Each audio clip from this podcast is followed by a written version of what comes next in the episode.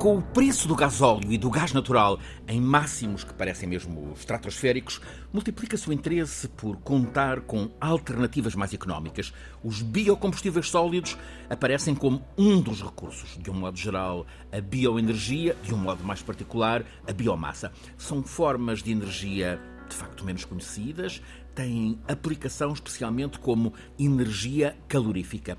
São, por exemplo, as pellets, um dos biocombustíveis sólidos muito usados em caldeiras de biomassa. Já vamos daqui a pouco saber como é que, como é que se formam, como é que funcionam estas uh, pellets, de que há já 29 fábricas em Portugal, sendo que mais uma, a maior de todas, está anunciada para o Distrito da Guarda. As pellets são compostas a partir de madeira, por vezes mesmo uma árvore inteira. Em Portugal, a madeira de Pinheiro Bravo é uma componente principal. Problema: o Pinhal Bravo é o maior reservatório de carbono na floresta ou na mata de Portugal. Mais, o Pinheiro Bravo é também considerado como a espécie com mais carbono armazenado por hectare. Temos assim um problema, estamos a falar de uma energia que de facto é renovável, o que não quer dizer que seja sustentável explorar esta uh, forma de energia. E é isso que temos para discutir com dois convidados que o professor Filipe Duarte Santos nos traz hoje, Susana Carneiro e João Gonçalves, do Centro Pinos, dedicado à valorização da floresta de pinho. Antes de os ouvirmos, a atualidade mais imediata. E há um tema, de certo modo, relacionado. Uh, é também um alerta de peritos em atmosfera na administração dos Estados Unidos da América. Os níveis de CO2 lançados para a atmosfera no ano passado são os mais altos de sempre. Nem é uma novidade, professor, mas é constatação de um problema que tem mesmo de ser enfrentado. Sim, um, é um facto que a concentração do CO2 tem estado a aumentar um, sistematicamente. Uhum. Uh, a concentração de CO2 é o indicador mais importante no que respeita às alterações climáticas eh, e ao impacto das alterações climáticas. E enquanto essa concentração não baixar, nós, eh, nós humanidade, Sim. vamos ter connosco a, a, mudança climática e todos os efeitos uh, eh, um, gravosos que essa mudança climática está a ter e, e terá no futuro. Portanto, o Acordo de Paris uh, vai para o lixo uh, com, com este é, cenário. É, aquilo que é necessário para que a concentração uh, deixe de aumentar é que as emissões diminuam rapidamente. e é isso que o Acordo de Paris prevê com a descarbonização em 2050, a descarbonização global em 2050, o que uh, permitiria que não se ultrapassasse um aumento da temperatura de 1,5 grau e meio relativamente ao período pré-industrial, ou, sendo impossível, em 2070, uhum. o que uh, levaria a um aumento de 2 graus Celsius. Mas em relação à, à, à concentração de CO2, uh, é talvez importante mencionar alguns números que são muito simples e, e que uh, são bastante informativos. A concentração uh, que foi medida e que uh, é agora referida por esses serviços dos Estados Unidos da América é de 421 partes por milhão no mês de maio e representa um aumento de 50% relativamente ao valor pré-industrial. Portanto, o valor pré-industrial era 280. Uhum e esta concentração, ao longo da história da Terra, não foi constante, é variável. Aumentou de 50%, se fizermos as contas é muito simples, um, portanto, um aumento de 50% relativamente ao número 280 leva-nos para 420. Uh, ah, agora foi 421. Uh, ah, e no período uh, glacial, há cerca de 20 mil anos, a concentração era de 180. Ah, porque ela tem uma certa variação com a, temperatura média global. A, a, a origem dos ah, períodos glaciais é, é, é natural, uhum. é? tem um período de cerca de 100 mil anos. É? E esta interferência que estamos a ter, eh, estamos a falar de um período que vem desde, essencialmente, quando se começou a utilizar carvão e depois petróleo e gás natural. Um, e, portanto, para nós encontrarmos na história da Terra uma concentração semelhante à atual, de 420, 421, é necessário recuarmos cerca de 3 a 4 milhões de anos. Portanto, isto não é novo para o planeta Terra, não é? quer dizer, até podemos imaginar o planeta Terra a rir-se, não é? Quer dizer, se nós estivermos convencidos, estamos a fazer Só que então era um, tempo, era um tempo glacial. Porque é que nessa altura a, a, concentração era realmente alta, mas tínhamos um mundo muito mais quente claro. e, e, a concentração já foi da ordem dos mil. Dos, das mil partes por milhão, mas nessa altura estamos, recuamos então cerca de 60 milhões de anos e era um mundo completamente diferente, os continentes estavam distribuídos de uma forma diferente Portanto, uh, e agora só mais um, um, uma questão. Uh, também se atingiu o máximo das emissões uh, das, das, emissões de CO2 com um valor em 2021 de 36,3 milhares de milhões de toneladas de CO2. E é muito fácil fazer as contas. 36 mil milhões. A população mundial também é da ordem dos, uh, de, dos milhares 8, de milhões. Sim, é 7,8 aproximadamente uhum. neste momento. Portanto, se nós dividirmos os 36,3 milhares de milhões pelos 7,8 milhares de milhões dá-nos 4,63. Portanto, em média per capita no mundo, cada um de nós emite 4,6 toneladas de CO2. Quer dizer, Portanto, todos estamos chamados a, todos estamos a esta chamados, contenção de facto, a ter consciência desta, desta problemática. Uma notícia que nos chega de Espanha. Está a ser ultimada a legislação que penaliza supermercados, restaurantes, mesmo bares que não cumpram normas para evitar desperdício em alimentos. É uma notícia que coincide, professor, com a revelação de resultados em Portugal de um estudo da DECO que nos diz que 30%, à volta de 30% dos alimentos uh, que compramos, que, um, que temos, vão para o lixo. A DECO apura mesmo que deitamos fora, em média, 500 euros de alimentos por ano. Há quatro meses, antes da guerra, talvez a percepção não fosse tão clara. Agora constatamos bolsas de carências ou de fome. Defender o planeta e a vida é também uh, combater o desperdício. Sim, é, é, é, é, um facto. Nós, nós eh, realmente eh, convivemos com lixo, quer dizer, descartamos as coisas, eh, produzimos lixo. Eu, eu, quer dizer, a natureza não faz isso, não é? A natureza não faz isso. A natureza não, não, não tem o conceito de lixo, não é? Não tem o conceito de descartar. Reutiliza tudo.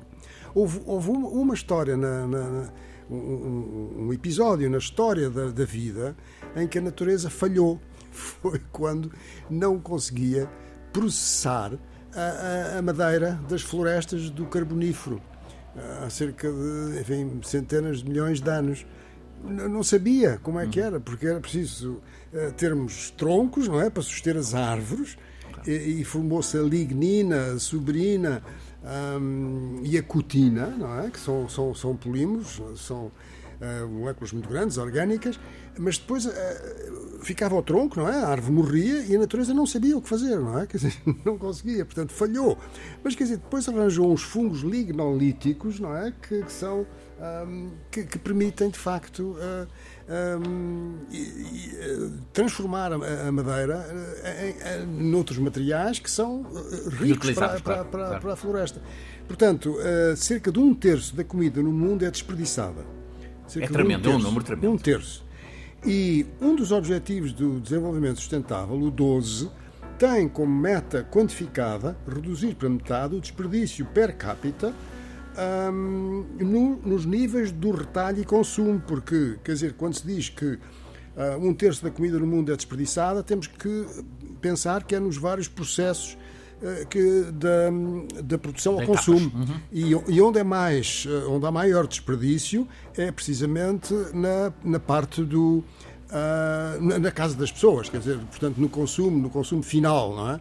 A seguir na agricultura, a seguir no retalho e, em quarto lugar, na, na indústria. Portanto, tudo isto, uh, enfim, uh, é um esforço. na Europa, os países que têm, enfim, se, se têm preocupado mais com isto e têm tido mais sucesso nas ações de diminuir este desperdício, tem sido a França e a Itália e agora a Espanha, com estas uhum. notícias e e, portanto, enfim, uh, num mundo como nós temos, neste momento, uh, é, é, realmente um problema que é premente. Claro. E há a indicação de que Portugal está a encomendar um estudo precisamente para avaliação dos desperdícios uh, no país. Ainda com origem em Espanha, um outro estudo interessante. É uma sondagem encomendada pela Fundação BBVA revela que a maioria dos espanhóis considera que há que atuar contra as alterações climáticas com o mesmo empenho, com a mesma urgência que uh, houve contra a pandemia, contra a Covid. Gente esclarecida, professor. Sim, é, é muito positivo. Eu penso que em todo o mundo ocidental isso uh, está a fazer o seu percurso, quer dizer, essa consciência que as pessoas têm. Depois, na prática, por vezes, as pessoas uh, não terão a informação necessária para tomar as ações que, que, que, poderiam potencialmente tomar no sentido de reduzir as suas emissões. Mas, uh, mas, mas temos que pensar que o mundo é muito mais vasto, não é só o mundo ocidental, e, e aí as questões são mais difíceis porque eh, as pessoas estão, muitas delas, em, e agora mais com, claro. com, esta situação de guerra, não é? E de que, enfim, de aumento dos preços, de, inflação e aumento dos preços de, dos alimentos, confrontadas com problemas até de sobrevivência. Filipe Duarte Santos, professor catedrático da Faculdade de Ciências da Universidade de Lisboa, conduz-nos todas as semanas neste programa A Escala do Clima. Este é o episódio 38, 38. A Escala do Clima é um programa em parceria entre a Escola Superior de Comunicação Social e a Antena 1 da Rádio Pública. Está todas as quintas-feiras depois das 8 da noite na rádio, Antena 1, depois sempre em podcast na RTP Play. E hoje o professor traz-nos dois convidados. Quer apresentá-los? Sim, tenho muito prazer. Um, é, o presidente da direção do Centro Pinos, João Gonçalves, que tenho o gosto de conhecer há bastantes anos e que tem desenvolvido um trabalho muito interessante uh, neste Centro Pinos, que uh, o seu objetivo é a promoção e valorização da floresta, em particular da floresta do Pinheiro Bravo, em Portugal, que tem enfim, não só uma extensão muito grande, mas também está ligada à nossa história e, eh, enfim, eh, tem eh, um valor económico muito significativo. E a Susana Carneiro, que é a, a diretora executiva deste centro, deste centro Pinos, e vieram desde desde Viana do Castelo para estar aqui assim connosco. Bem-vindos, Susana, João. Vamos então cuidar do Pinheiro Bravo. Primeiro, já que falámos das pellets, o que são as pellets? João? Em primeiro, queria agradecer aqui a confiança que, nos, que foi depositada em nós aqui pelo, pelo professor Filipe Duarte Santos. É, é uma honra e um, e um privilégio para nós estarmos aqui e com o professor Francisco Sena, que, que, que é uma referência deste mundo uh, da informação via rádio. E eu, e eu queria aproveitar, já, já que nos deu esse, esse, esse tema, e fazendo aqui uma pequena ligação, o, o professor há bocado como os professores ensinam-nos sempre os caminhos, já há, há, que aprender com os professores e, e eu, eu, tento sempre aprender um bocadinho. Falou a informação e o mundo ocidental. O mundo ocidental tenta ser um bom exemplo, mas muitas vezes, à, à custa de, dessa tentativa de ser um bom exemplo e esse bom exemplo estar assente em falta de informação, que é o principal flagelo da humanidade para mim, é a falta de informação. Assim como o professor disse, não há fronteiras, não há mundos ocidentais, há um planeta. Porque eu não conheço fronteiras uhum. uh, em lado nenhum. E, e, duas coisas importantíssimas: falta de informação e mundo ocidental. Foi o mundo ocidental, com a sua, por vezes, eu digo, alguma, alguma uh, digamos, uh, tentativa de liderar. Soberba? E ia dizer isso, mas estava-me a acanhar. Muito obrigado pela. Era isso que eu ia dizer, mas é isso que eu sinto, eu sinto. E esta ideia das pellets foi a isso que nos levou. Foi o mundo ocidental, com base na carência da energia, da dependência de outros mundos da, energia que criou esta ideia de que, que, que, E o que são elas? O que são os pellets? O, o que me falou agora exatamente. Uhum. Os pellets nasceram no mundo ocidental. Nasceram como uma alternativa eficiente de utilização de biomassa para produzir energia térmica e elétrica. Como é que chegamos às pellets? Chegamos às pellets. Como é que se diz pellets? Hum, pellets? Pellet é, diz, é, Não confundir com pallets. Não tem nada a ver com pellets. A pellet é uma pequena, uma pequena, um pequeno tubo, um pequeno cilindro de madeira, uhum. semelhante à alimentação dos animais que as pessoas conhecem. Estamos aqui a falar para a sociedade civil, aquela alimentação que os coelhos comem. Uhum. Pode ser, se eu puser pellets em vez de alimentação, o coelho, o coelho não, não confunde, mas se for um de nós, confunde. Isso, mas também nós não comemos isso. Mas a questão é: o pellet o que é que consegue? Consegue aproveitar madeira. Uhum fazer a sua. Portanto, é, é, é um conglomerado? É, é, um conglomerado, portanto, resulta de, de, três ou quatro moagens da madeira, uhum. portanto, que depois a, a, a, passa por um processo comprimida? de extrusão, é comprimida uhum. e faz esses pequenos cilindros. Ora bem, esses pequenos cilindros, em termos logísticos, são muito práticos, porque são transportáveis em big bags, são transportáveis em sacos de 15 kg para a casa das pessoas, são, alimentam pequenas estufas em casa que produzem energia calorífica e até aí até vamos indo, até vamos indo porque andar com lenha tradicional por vezes não se manuseia tão bem, uhum. mas a partir do momento que grandes centrais no, no, Reino Unido, na Dinamarca, na Holanda começam a consumir pellets de forma, de forma massiva, uhum. por forma a, a, a digamos, a, neutra, a, neutralizar as emissões. São combustíveis com emissões neutras, isso é indiscutível. É isso, é que eu ia chegar. Claro. Neutras, entre aspas, porque, ora bem, a, neutralidade começa. E aqui temos um. O professor sabe melhor que eu que está provado por uma série de estudos que as emissões, as emissões das pellets, em termos de, são superiores às do carvão. Ou seja, então esta sociedade. Como, como assim essa contradição? Pois, é uma grande Professor, contradição. Quer, quer neste problema? É, o professor pode ajudar. Não é? é uma história complexa, é uma história complexa, mas uh, provém uh, da Convenção Quadro das Nações Unidas para as Alterações Climáticas e dos relatórios do IPCC, não é? Porque não há nada perfeito, não é? Uhum.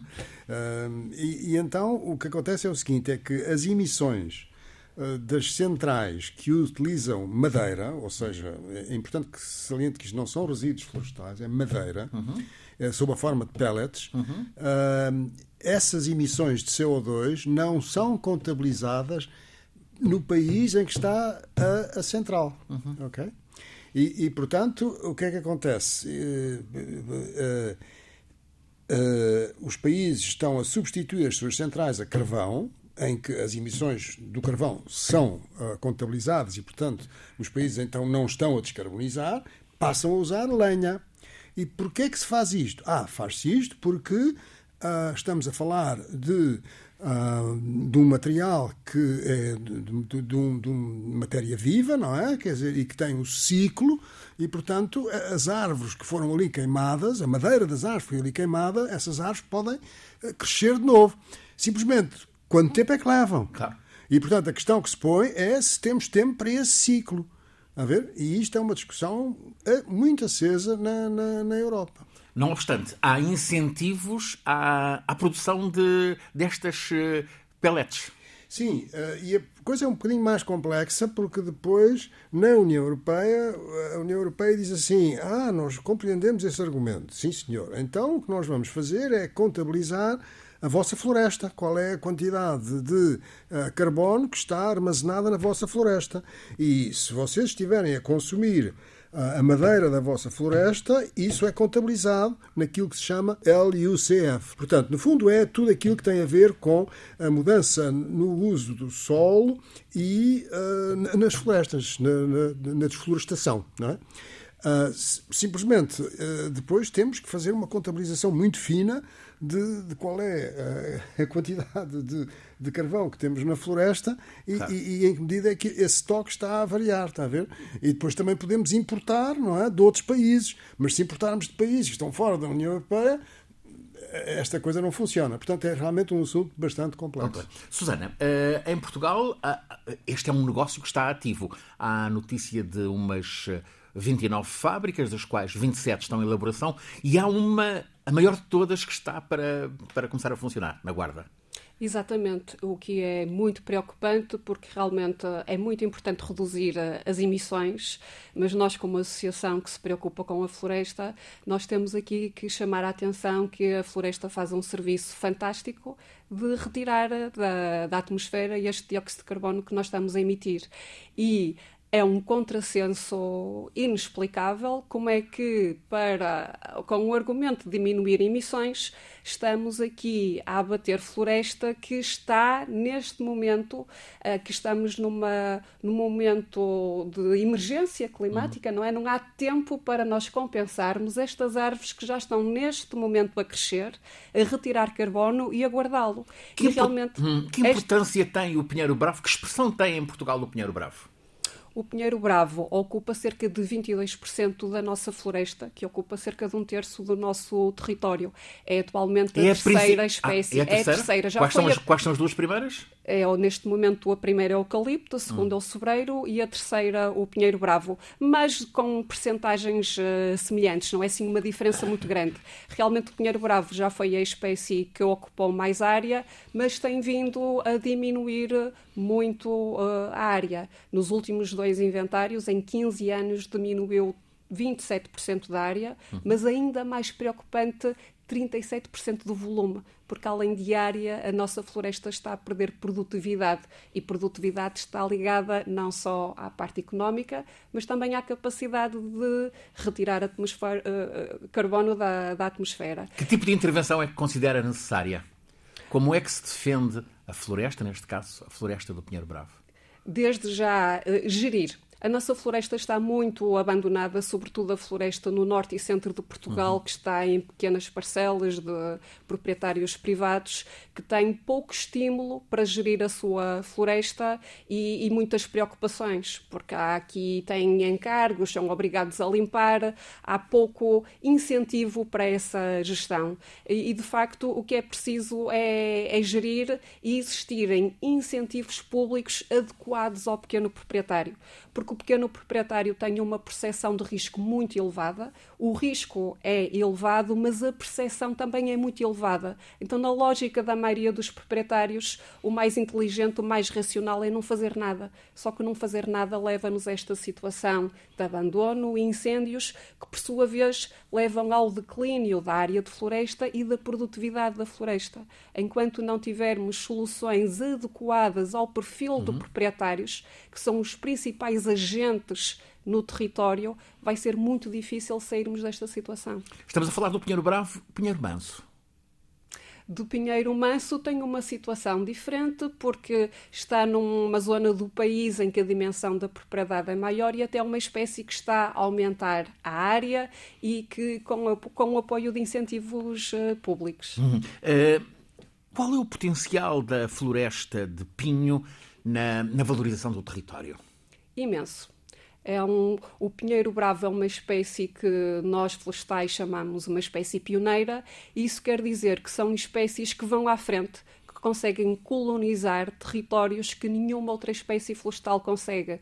As dunas, os solos muito degradados, empobrecidos, e nós realmente estamos numa situação com as alterações climáticas, os incêndios, em que temos constantemente esse tipo de territórios. E o Pinheiro Bravo tem aqui uma capacidade de os colonizar, recuperar a nível de solo e, ao mesmo tempo, criar receitas através da produção de madeira, de resina e outros bens, mas, sobretudo, de serviços ah, porque enquanto produz estes bens está a retirar carbono da atmosfera, uhum. está a albergar biodiversidade, está a proteger o solo, a água, é uma espécie realmente com uma capacidade enorme para valorizar o território. Em outros tempos, eh, época das descobertas, o pinheiro era usado na, na construção naval. Exatamente. Uh, agora continua a ser usado na construção. Uh, Sim, continua a ser muito usado na, na, construção e mesmo em mobiliário. É frequente as pessoas acharem que ah, isso de mobiliário de pinho é uma coisa que já não existe,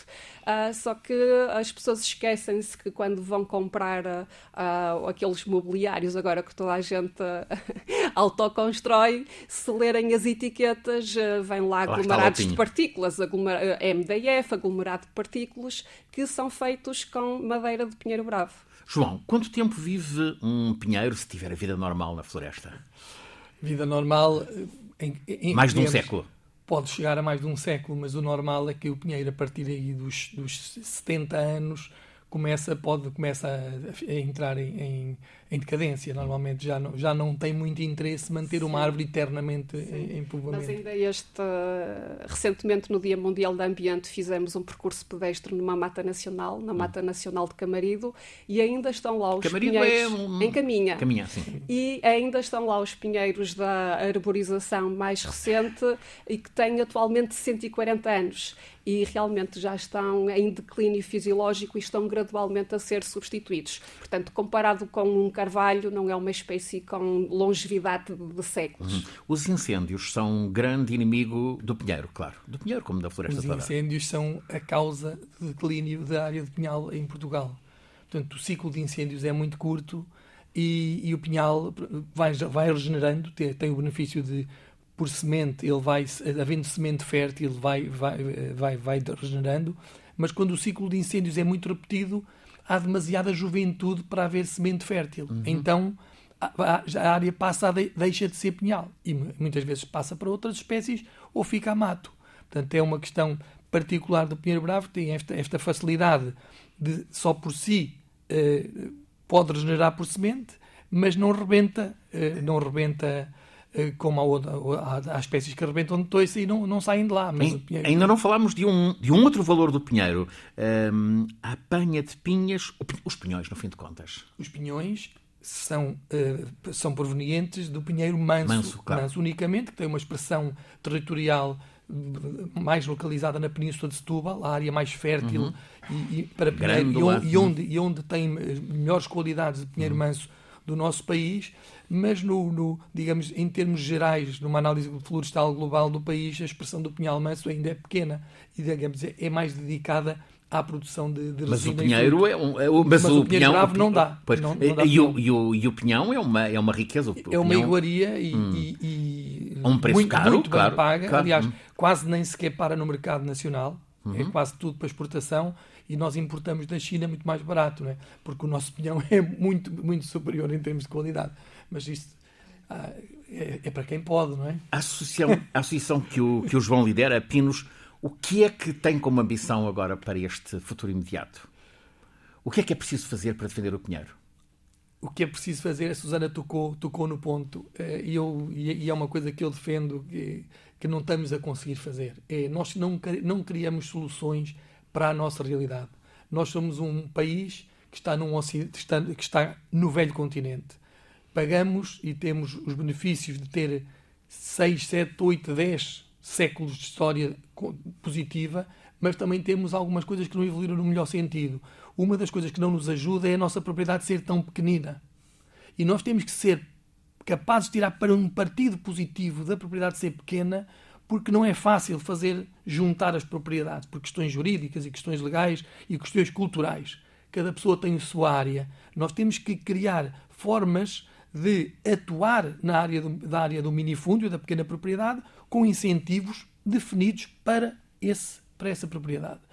Os incentivos que têm existido. O que implica conhecer o território, conhecer e, bem o território. E, e, o, o, o, o que isto significa é entender que, que o território do minifúndio, onde se produz e onde a maior, eu diria, onde a maior vitalidade e regeneração vegetal existe é no, no centro e norte. No centro e norte a propriedade é mínima eu estive a semana passada na Expo Florestal com, uh, numa, numa pequena conversa com um grupo que, que, que tem um levantamento de 30 mil hectares e perguntei-lhes, ia-lhes perguntar qual era a média da propriedade, porque eu nunca me atrevi a perguntar qual era a moda, ou seja, qual é a percentagem, que é isso que nos interessa, a percentagem mais frequente, que é aquilo que há mais.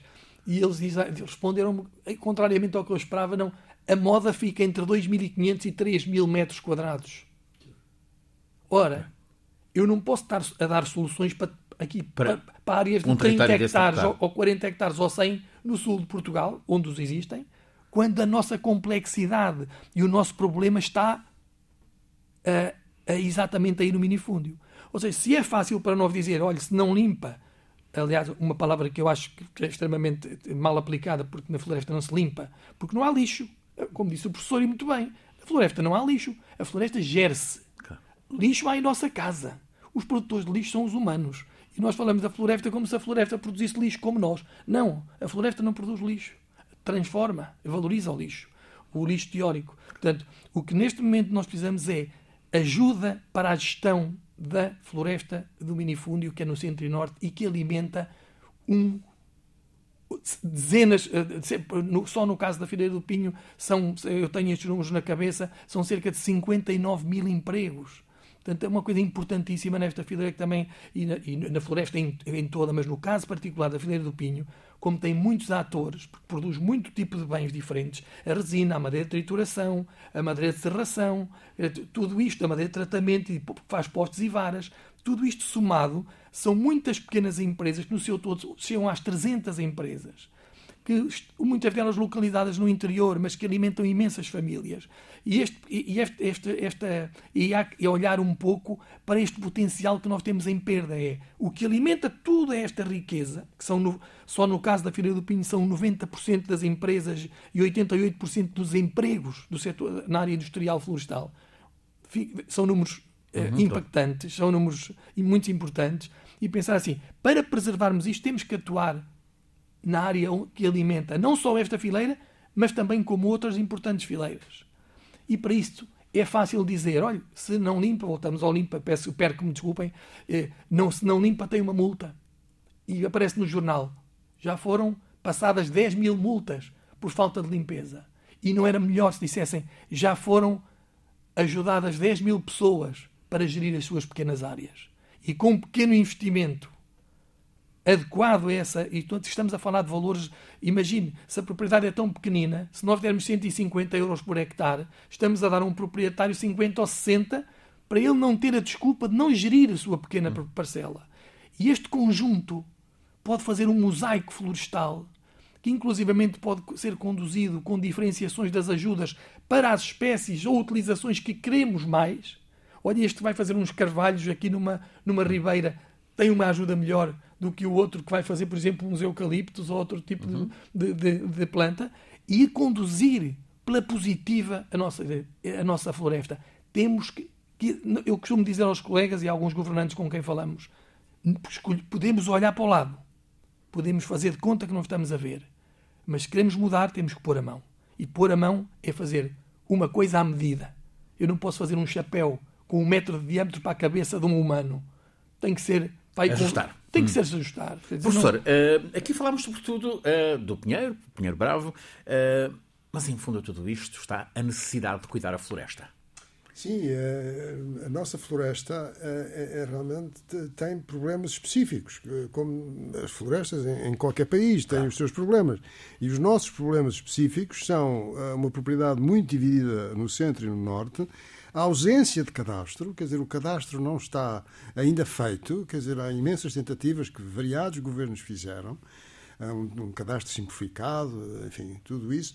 Um, o, o, facto é que uh, há uh, heranças indivisas, quer dizer, que, e portanto, para, uma pequena, para uma pequena propriedade não se sabe sequer quem são as pessoas que têm direito àquele. àquele portanto, temos que simplificar, temos que arranjar um, uma forma, e isso passa, evidentemente, pela área jurídica, não é? E, que, que terá uma contribuição muito importante a fazer, mas a floresta é, é, é fundamental no nosso país e é cada vez mais fundamental para contrariar a tendência que temos de desertificação.